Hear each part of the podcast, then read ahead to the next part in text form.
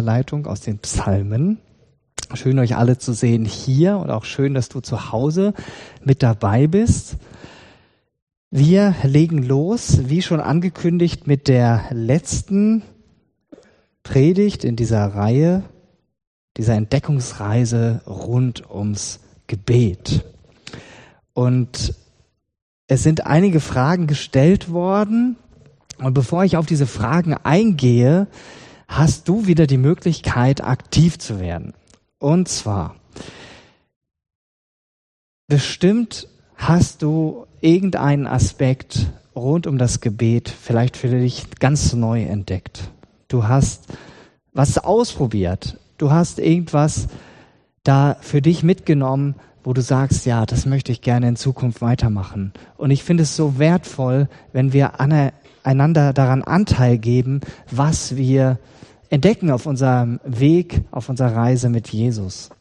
Und du hast jetzt gleich ganz spontan die Möglichkeit, kurz davon zu erzählen. Ich stelle ein Mikrofon hier hin und dann kannst du hier nach vorne kommen und uns daran Anteil geben. Was hast du neu gelernt in Bezug auf das Gebet? Was bewegt dich? Was würdest du gerne mit uns teilen?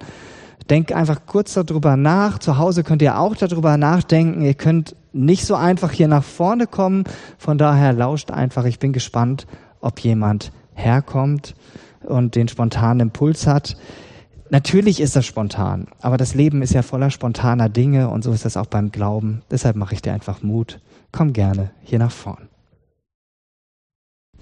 Wir können es so machen. Wenn du den Impuls hattest, eigentlich sollte ich hier nach vorne kommen, hast dich aber nicht getraut, können wir das gerne noch nachher machen. Da musst du mir nur ein Handzeichen geben, dann bauen wir das noch irgendwie ein. Vielen Dank, Hanne, dass du diesen Gedanken mit uns geteilt hast, was du einfach ganz praktisch ausprobiert hast, auch sagst, okay, da bin ich ganz am Anfang. Es ist so wertvoll, dass wir das miteinander teilen, weil wir sind eine Gemeinde und dürfen miteinander auf dem Weg sein und es ist so cool, wenn wir das dann ja einfach nicht nur für uns behalten, sondern zur Ermutigung für andere weitergeben. Fünf Fragen sind gestellt worden. Auf vier davon werde ich eingehen. Die fünfte Frage, die heißt, was hat äh, Fasten und Gebet miteinander zu tun? Da will ich gern mal in einer Predigt gesondert drauf eingehen, ein bisschen intensiver. Deshalb kommt die heute nicht dran, aber sie ist nur zeitlich verschoben. Ich bin mir auch bewusst, dass ich nicht auf alles eine Antwort habe. So, hier oben die Präsentation, haben wir die schon? Die ist schon da. Okay, das hatten wir gerade. Genau, ich bin mir bewusst, dass ich nicht auf alles eine Antwort habe. Ähm, und als solcher stehe ich hier auch nicht.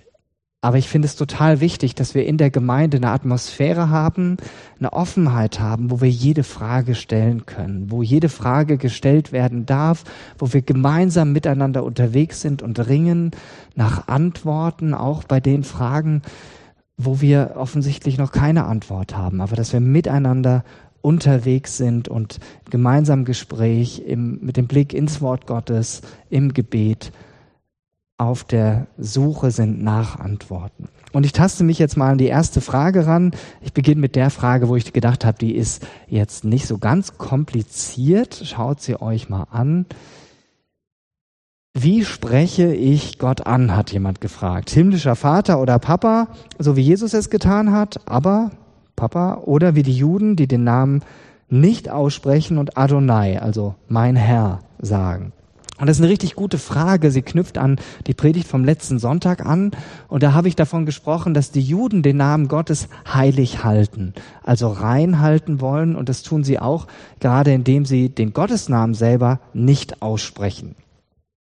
Ich möchte es mal von der Seite her beleuchten. Jeden Tag wird der Name Gottes millionenfach missbraucht. Ich weiß nicht, ob dir das bewusst ist.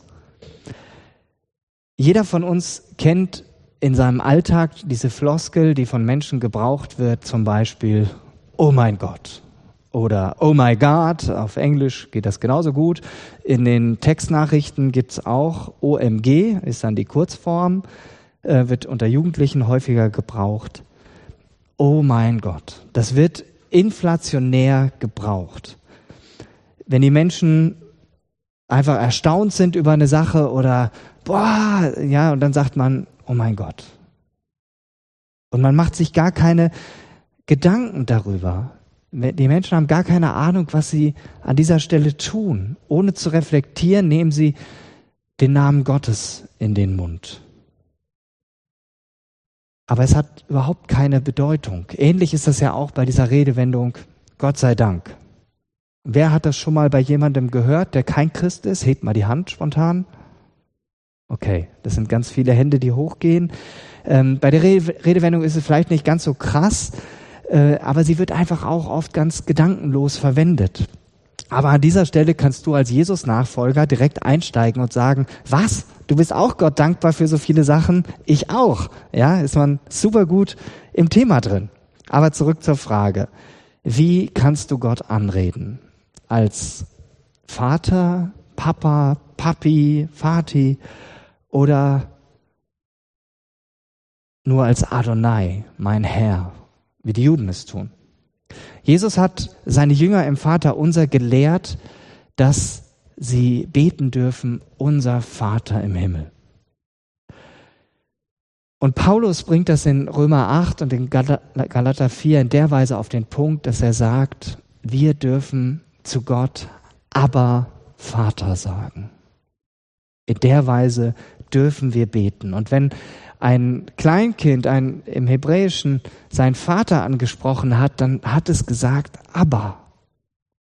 Abba.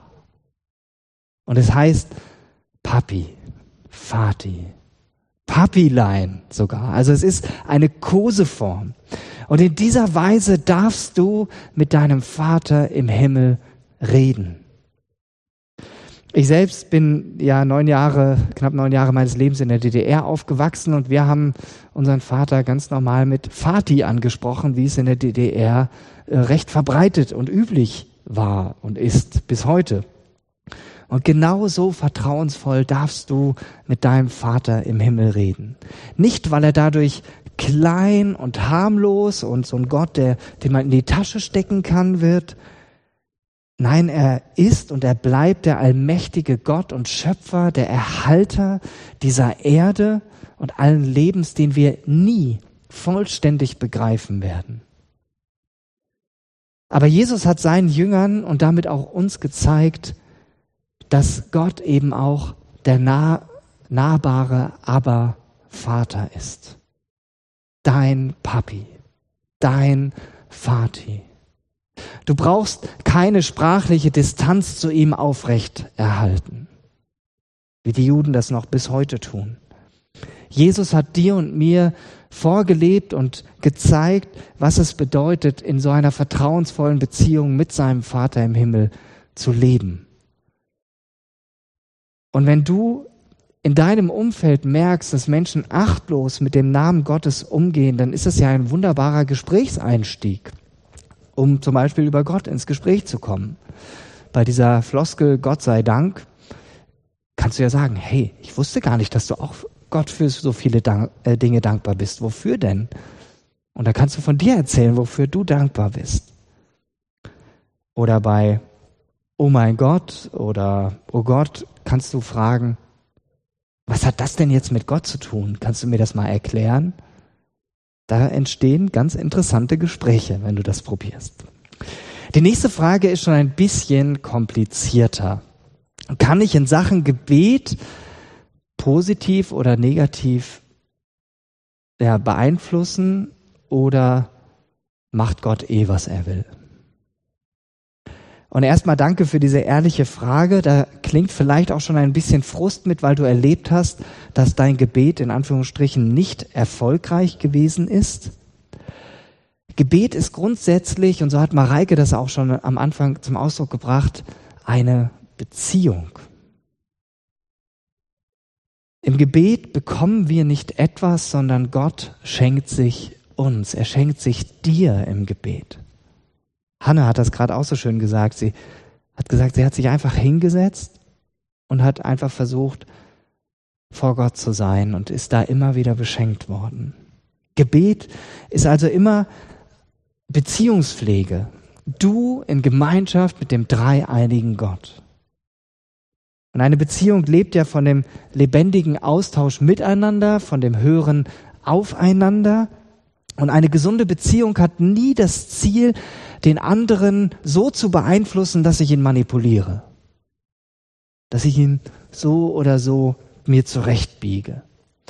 Vielleicht kennst du aber von dir auch schon äh, so ein Gebet in der Weise, Gott, mach doch bitte das oder das, dass das und das rauskommt. Ich kenne das von mir zumindest. Und es entspricht unserer menschlichen Neigung, dass wir so beten. Das ist typisch. Das steckt in uns allen drin, aber es ist ganz weit weg von dem, wie Gott sich das für uns vorstellt. Wenn Gott dein Vater, dein Papi, dein Vati ist, dann wäre es dann nicht viel wichtiger, wenn du dich viel intensiver damit beschäftigst, was er von dir möchte? Dass du lernst, nach seinem Willen zu fragen und in der Bibel, im Gespräch mit anderen Christen, im Gebet, dich intensiv danach auszustrecken? Jesus hat in Johannes 15, Vers 16 zu seinen Jüngern dies hier gesagt. Ich habe euch das mitgebracht. Nicht ihr habt mich erwählt, sondern ich habe euch erwählt. Ich habe euch dazu bestimmt, dass ihr euch auf den Weg macht und Frucht bringt.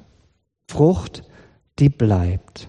Dann wird euch der Vater alles geben, worum ihr ihn in meinem Namen bittet.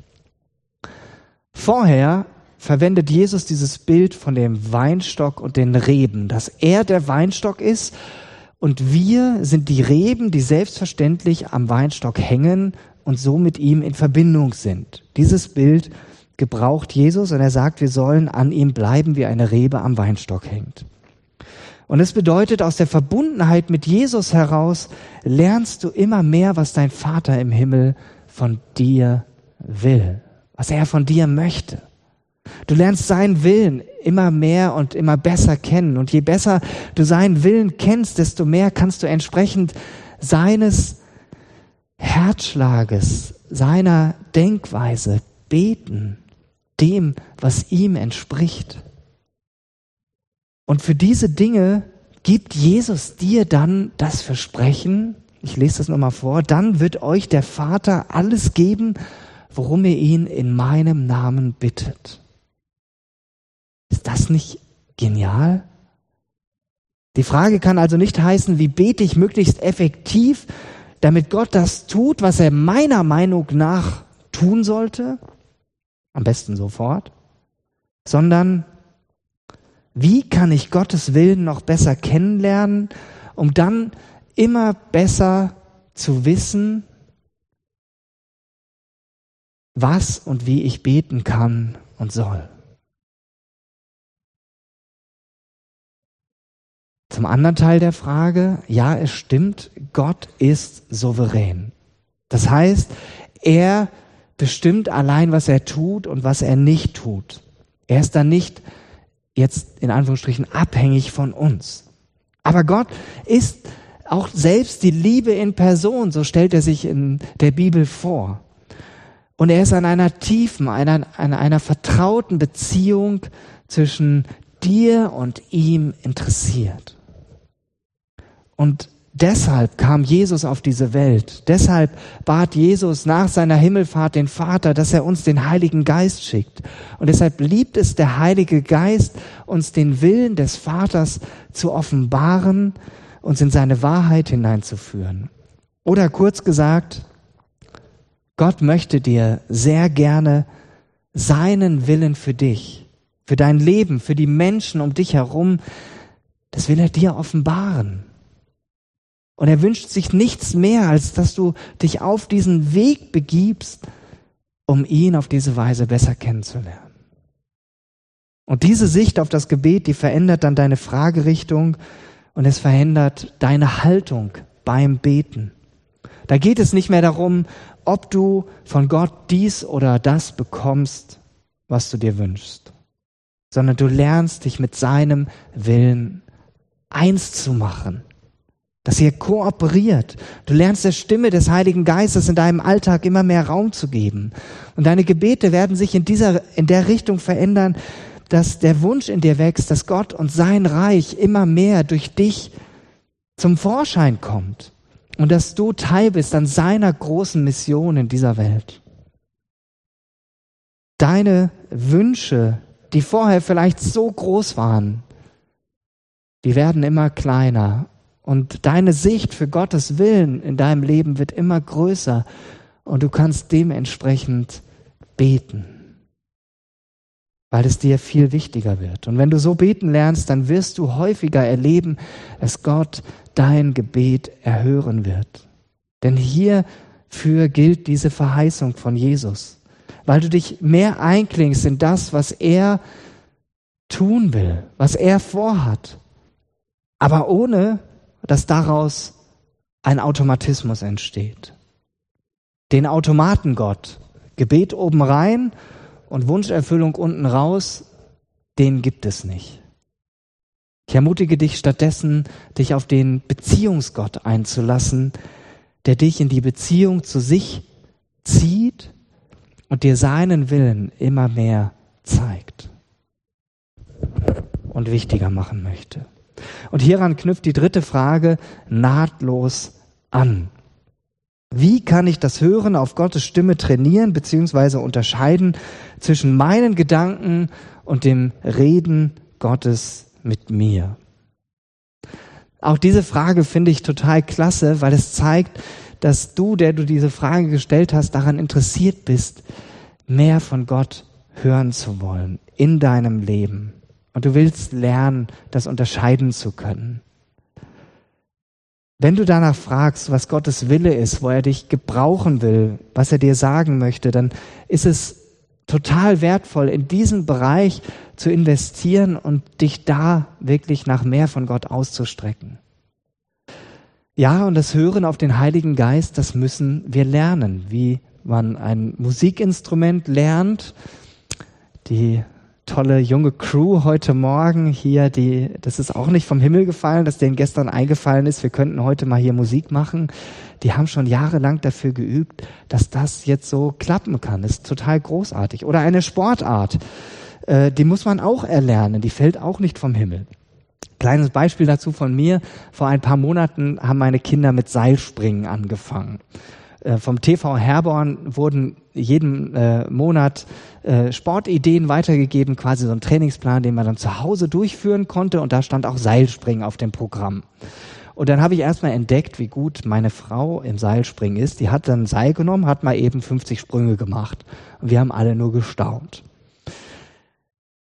meine Kinder haben dann angefangen Seil zu springen und äh, ich habe es dann auch mal probiert und als sie dann geguckt haben, meine jämmerlichen Versuche dann gesehen haben, haben sie mich da erstmal ein bisschen belächelt. Das hat mich natürlich geärgert, also, aber es hat mich auch angespornt und deshalb habe ich mir ein Springseil gekauft. Ähm, wir haben dann gemeinsam geübt und ähm, es hat ein bisschen gedauert, bis ich den Dreh raus hatte. Aber inzwischen kann ich ganz stolz sagen, schaffe ich auch schon mal 80 bis 100 Sprünge. Die werde ich jetzt hier nicht vormachen. Mal gucken, ob ich ein paar hinkriege. Das habe ich auch noch nicht gemacht. Aber am Anfang ähm, habe ich nicht mal einen Sprung geschafft. Und ähnlich ist das mit dem Hören auf den Heiligen Geist. Auch das fällt nicht einfach so vom Himmel. Du wirst es nicht du kannst nicht erwarten, dass du dich hinsetzt und sagst, okay, ähm, jetzt muss das alles hundertprozentig funktionieren, sondern es ist ein Prozess. Und auch das Unterscheiden, das will gelernt werden. Und deshalb ist es total wichtig, dass du damit nicht nur alleine bleibst, sondern dass du dich mit anderen Glaubensgeschwistern hier auf den Weg machst, um zu üben. Es gibt ja ganz verschiedene Situationen, in denen wir hörendes Gebet ausprobieren können oder für uns lernen können. Das kann, so wie Hanne das beschrieben hat, einfach sein, ich setze mich hin und begebe mich in Gottes Gegenwart und erwarte einfach, dass er zu mir spricht. Oder du machst das in einer Zweierschaft, wenn du in einer bist. Oder in einem Hauskreis. Oder man kann das auch zu einem, zum Beginn eines Mitarbeitertreffens machen. Und dann nimmt man sich Zeit, fünf, zehn oder dreißig Minuten, das ist völlig egal. Und ist bereit, von Gott zu empfangen, was er geben will. Und dann notierst du die Eindrücke, die du hast, die Gedanken, vielleicht ein Bibelvers, ein Liedvers, vielleicht ein Bild, eine Emotion. Und die Herausforderung ist, egal welches Setting das ist, ist immer die gleiche. Was davon ist jetzt von mir und was könnte Reden des Heiligen Geistes sein? Und deshalb ist es gut, einen Übungsrahmen zu haben. Und üben bedeutet ja, Fehler machen zu dürfen. Ja, und man darf beim Beten auch Fehler machen. Darf man. ist ganz wichtig. Nicht alles, was wir hören und wahrnehmen, stammt sofort vom Heiligen Geist.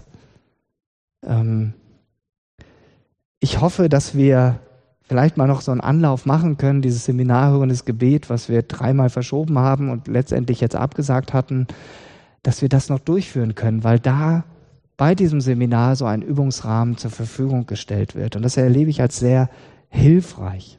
Ich möchte zu diesem Punkt unterscheiden, dennoch jetzt schon ein paar Kriterien weitergeben, die stammen aus dem Buch von Manfred und Ursula Schmidt, die dieses Seminar auch anbieten, was uns helfen kann zu unterscheiden, kommt es von Gott oder kommt es von mir selbst. Und da gibt es fünf Leitfragen, die ich kurz nennen und erläutern möchte. Die erste Leitfrage lautet, passt es zum Zeugnis und zum Geist der Bibel. Denn Gott widerspricht sich selbst nie. Wenn jemand zu mir kommt und sagt, Gott habe ihm gesagt, er soll seine Frau verlassen, um eine andere zu heiraten, dann widerspricht es eindeutig dem Gebot Gottes, dass er sich nicht scheiden lassen soll, dass er in seine Ehe investieren soll. Es kann nicht Gottes Reden sein. Schwieriger ist das bei Fragen welchen Beruf man wählen soll oder ob man diese oder jene Aufgabe übernehmen soll. Dafür gibt es jetzt ja nicht die Anweisung im Wort Gottes, dass ich sagen kann, ähm, Habakuk 3, Vers 16, da steht drin, äh, was jetzt meine nächste Aufgabe im Beruf ist oder so. Ja, das, die zweite Leitfrage ist, ist es natürlich ableitbar. Da ist zum Beispiel ein junger Mann, der schraubt gerne an Autos äh, beschäftigt sich gerne damit und dann überlegt er, was könnte denn werden und kommt darauf, boah, ich werde Automechaniker. Da kann man sagen, okay, das lag schon vorher in dir drin, das liegt relativ nah. Das ist jetzt nichts, was vom Himmel gefallen ist. Aber wenn er auf einmal den, wenn er den Eindruck hat, dass er Krankenpfleger werden soll und er da vorher noch nie einen Gedanken hatte, dann kann man dem nachspüren und gucken, ist das vielleicht was, wo Gott einen Weg aufzeigt, äh, was ihm noch gar nicht im Bewusstsein war. Die dritte Leitfrage heißt, entspricht es meinen Ängsten oder meinen Wünschen? Wenn die junge Frau zu mir käme und sagt, also Gott hat mir gesagt, ich soll diesen jungen Mann heiraten, dann würde ich dieser jungen Frau sagen, dann frag doch bitte mal diesen jungen Mann, ob Gott ihm das auch offenbart hat. Wenn ihr da eine gemeinsame Sicht habt, dann äh, könnt ihr das gerne weiterverfolgen. Aber auf diese Weise ähm, ist das manchmal ein bisschen schwierig. Und leider gibt es diese Beispiele. Das ist jetzt nicht an den Haaren herbeigezogen. Und es ist oft so, dass unsere Ängste oder unsere Wünsche das Reden Gottes überlagern. Und deshalb ist so wichtig, dieses Unterscheiden lernen. Die vierte Leitfrage lautet, ist es etwas, also wenn du etwas wahrnimmst, äh, ist es etwas, was du schon immer mal jemandem sagen wolltest? Du hast einen Eindruck, ja, kommt ein Gedanke. Und wenn du diese Frage mit Ja beantworten kannst, dann meldet sich hier wahrscheinlich eher eine Bitterkeit, ein Frust, eine Enttäuschung, aber nicht Gottes Geist. Trotzdem kann der Geist Gottes dir im Gebet Dinge zeigen, dass du ein Themenfeld entdeckst, okay, da muss ich unbedingt mit jemandem drüber sprechen. Dann such dir eine Person deines Vertrauens und sprich mit dieser Person darüber. Und wenn es eine Sache ist, die vielleicht geklärt werden muss, dann kann man das auch in einer guten Weise angehen. Aber es wäre dann nicht richtig zu sagen, Gott sagt aber das und das. Und die fünfte Leitfrage heißt, habe ich empfangen oder analysiert? Wenn Gott redet, dann ist das immer ein Geschenk. Nichts, was wir selber aus uns heraus produzieren. Wenn du dich gedanklich da schon gleich stark mit reinwirfst und irgendwie aktiv wirst, dann ist das ein Indiz dafür, dass, also das können gute Gedanken sein, aber dann zu sagen, hey, das ist jetzt auf jeden Fall von Gott und Gott hat gesagt, das ist dann ein bisschen schwierig. Du musst beim Hören nichts überlegen, nichts analysieren, keine Gedankensprünge machen, keine Akrobatik im Gehirn machen oder so. Es ist total wichtig, dass wir einfach in Demut vor Gott still sind und lernen zu empfangen, was er geben will. Das brauchen wir nicht aus uns heraus holen. Und das ist eine Haltung, die kannst du üben und kultivieren. Hannah hat das wunderbar erzählt von sich. Ähm, das ist ein Prozess, sich darauf einzulassen, sich diese Zeit ganz bewusst zu nehmen und zu sagen, okay, Handy aus, Telefon aus, ich nehme jetzt diese Zeit mit meinem Vati im Himmel. Und bei diesem ganzen Fragekomplex ähm, zum Hören auf den die Stimme Gottes ist ohnehin wichtig, dass wir da sehr vorsichtig auch mit umgehen, dass wir nicht einfach so raushauen, ja, Gott hat mir gesagt oder so, sondern eher sagen, okay, ich habe den Eindruck, dass, ja, also eine vorsichtige Formulierungsweise ist da sehr hilfreich und angemessen. Und wenn du etwas gehört hast äh, und das weiter in deinem Herz bewegst, dann wird sich auch zeigen, ob Gott daraus ein großes Bild macht, was dann dich letztendlich in die Weite führt. Wenn es von ihm war, wird er das bestätigen und er wird dich da führen. Kommen wir zur letzten Frage. Warum erhört Gott mein Gebet nicht, obwohl ich schon seit Jahren für die Gesundheit eines geliebten Menschen bete? Und ich glaube, das ist die schwierigste Frage, die intensivste Frage und eine Frage, die sich vielleicht schon jeder hier und auch du zu Hause dir schon gestellt hast. Eine ganz existenzielle Frage. Und ich will mir auch gar nicht anmaßen, diese Frage irgendwie komplett beantworten zu können, aber vielleicht sind ein paar Aspekte dabei, die dir weiterhelfen an dieser Stelle. Hinter dieser Frage steckt für mich letztendlich die Frage nach dem Gottesbild und wie ich Gebet insgesamt verstehe. Ist Gott für mich der Wunscherfüller, der auf jeden Fall immer das Beste für mich will, dass es mir rundum gut geht, dass ich nie leide, dass ich immer genug habe, dass ich immer glücklich bin, dass immer alles perfekt ist? Ist das mein Gottesbild oder vielleicht deins? Und ich denke, du hast gemerkt, dass ich zugespitzt habe. Oder ist Gott der, der mich gewollt hat, der mich trägt, durchs Leben führt, durch die Höhen und durch die Tiefen, der auch heute noch Wunder tut, der aber souverän ist und den ich nicht, dem ich nicht ansatzweise in die Karten schauen kann, der mich aber durch und durch kennt und liebt und selbst am tiefsten Tiefpunkt meines Lebens mir beisteht und mich nicht loslässt. Welches dieser Gottesbilder trägst du in dir? Oder welche Vorstellung? Ich habe von Situationen gehört, in denen sehr kranke Menschen ein geistliches, ein prophetisches Wort zugesprochen bekommen haben, wo es hieß, dass sie geheilt werden würden. Aber letztendlich sind die Personen dann doch verstorben. Und das erschüttert jeden Glauben und das macht diese Frage umso dringlicher, wieso Gott nicht heilt, obwohl so viel dafür gebetet wird. Für mich ist die Frage aber viel umfassender. Du und ich, jeder von uns braucht Heilung und Wiederherstellung. Und das nicht nur im gesundheitlichen Bereich, nicht nur im körperlichen Bereich, weil du vielleicht gerade gesund bist und kein Zipperlein hast. Ja, darf ich mal die Hand sehen? Wer fühlt sich gerade gesund? Hat kein großes Zipperlein? Zeigt mal eure Hände. Es ist, man darf auch gesund sein. Ja, ich bin eigentlich auch gesund. Ja, da darf man sich drüber freuen. Aber in deiner Seele und in deinem Geist gibt es Bereiche, die heil werden müssen.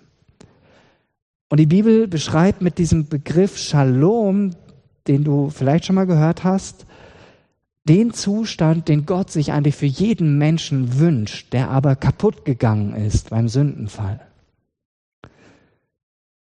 Und die Realität ist, dass in deinem und meinem Leben Dinge nicht in Ordnung sind, wo dieser göttliche, dieser ganzheitliche Friede, der alles in meinem Leben umfassen will und aus, sich auf alles auswirken will, wo der noch nicht vorhanden ist. Die Gesundheit ist ein Bereich davon. Und manchmal ist es der Bereich, auf den wir am meisten achten. Dein Abba-Vater wünscht dir diesen Shalom. Er möchte, dass sein Friede dich vollkommen erfüllt, dass du innerlich heil wirst von allen Verletzungen, die das Leben dir zugefügt haben. Und dafür hat Jesus durch seinen Tod und seine Auferstehung alle Voraussetzungen geschaffen.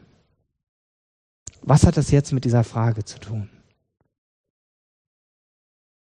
Warum erhört Gott Gebet nicht, obwohl man schon seit Jahren für jemanden betet?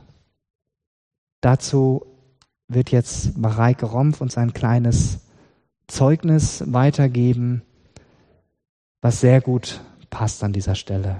Komm bitte hier nach vorne, ich gehe auf die andere Seite. Ja, ich hatte vor mittlerweile schon ganz schön vielen Jahren ein Erlebnis auf einer Beerdigung, das mich total bewegt hat und was mich auch nachhaltig verändert hat, über dieses Thema zu denken. Und zwar ähm, ist eine Frau, die auch eine Zeit lang hier zu unserer Gemeinde gehört hat, sehr schwer an Krebs erkrankt gewesen. Und ganz, ganz viele haben für sie sehr lange auch um Heilung gebetet. Und sie hat sehr viele Jahre gekämpft und ist letztlich gestorben. Ähm, auf dieser Beerdigung gab es bei der Trauerfeier die Möglichkeit, dass jeder ja einfach was Persönliches auch sagen konnte. Und dann hat eine gute Freundin von ihr erzählt, wie sie das Ganze aus ihrer Sicht quasi ähm, miterlebt hat. Und dass sie auch ähm, zu denjenigen gehört hat, die so fest daran geglaubt hat, dass sie geheilt wird, also dass sie ähm, körperlich geheilt wird, von ihrem Krebs einfach erlöst wird. Und das ist nicht passiert. Und diese Freundin hat ähm, die Frau auch in ihren letzten Tagen begleitet und hat dann ähm, uns allen, die wir da bei der Trauerfeier waren, berichtet, dass sie ähm, auf einmal verstanden hat, dass Gott diese Frau doch geheilt hat. Und zwar, dass sie ihr Herz geheilt hat. Ihr Herz geheilt von aller Bitterkeit, die sie die ganzen Jahre über immer wieder auch hatte und von allen Verletzungen und Zweifeln und Kämpfen befreit hat und dass sie am Ende ihres Lebens völlig geheilt sterben durfte. Und es hat mich, also jetzt selbst, wo ich es jetzt erzähle, und es ist bestimmt schon, ich weiß nicht, zehn, zwölf Jahre her, bereitet mir das noch eine Gänsehaut, weil mich das wirklich sehr bewegt hat. Und ähm, ja, bei mir hat es da so ein bisschen Klick gemacht, wie ich über diese gesundheitliche oder wie ich über diese körperliche Gesundheit nachdenke, ohne dass ich damit sagen möchte, dass man das, oder ohne dass ich das kleinreden möchte, wie schlimm das ist, wenn man wirklich krank ist. Das weiß ich auch aus ganz, äh, aus meinem ganz nahen Umfeld, wie schlimm das ist, wenn man wirklich an einer körperlichen Krankheit unheilbar auch leidet. Aber ja, dass, dass es Gott um mein Herz geht und dass es Gott darum geht, dass wir im Herzen gesund sind. Und das ist für die Ewigkeit und diese körperliche Gesundheit ist eben auch nur für eine begrenzte Zeit. Vielen Dank, Mareike. Das ist sehr, sehr eindrücklich.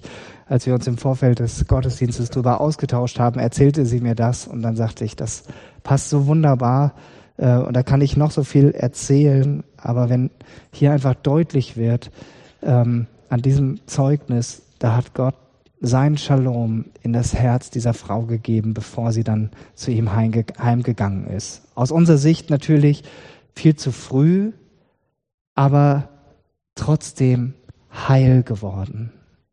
Und ich denke, das öffnet uns eine Perspektive. Wenn du auch mit dieser Frage ringst, ich denke, ganz viele ringen mit dieser Frage, dann möchte ich dich herausfordern. An welchem Punkt möchte oder dass du Gott selber fragst, an welchem Punkt soll meine Beziehung zu dir heil werden?